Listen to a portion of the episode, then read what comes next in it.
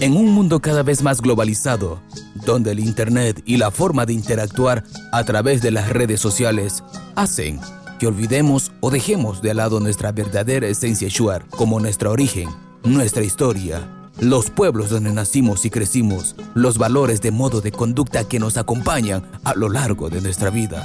Es necesario inculcar a los niños y a los jóvenes sobre nuestra identidad cultural, que desde pequeño conozcan el por qué y para qué debemos protegerlas y conservarlas ante los estímulos externos que atentan con desaparecerla.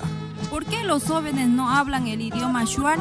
Sí, verdad, Carla. En la actualidad, nuestros hijos y jóvenes no hablan idioma shuar. Todo van olvidando y eso es porque nadie les enseña desde niño. Nuestros padres no conversan a sus hijos nuestro idioma, más le hablan en español. Por eso los jóvenes actuales no hablan su idioma e incluso tienen vergüenza de hablar. Para que no suceda como esto, conversemos a nuestros hijos con nuestro idioma. Nuestros hijos tienen vergüenza de hablar en público en idioma shuar.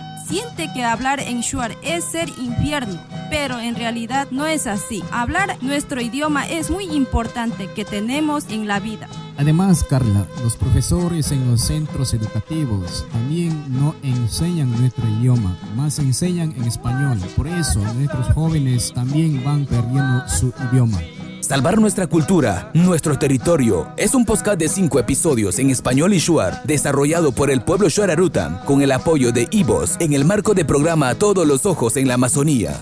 La serie puede ser escuchada por la radio La Voz de las Cascadas Vivas 92.1 FM y será transmitida a través de www.tuamazonia.org y otras plataformas de streaming. Para conocer más, visita www.tuamazonia.org y www.puebloshuararutan.org. Nuestros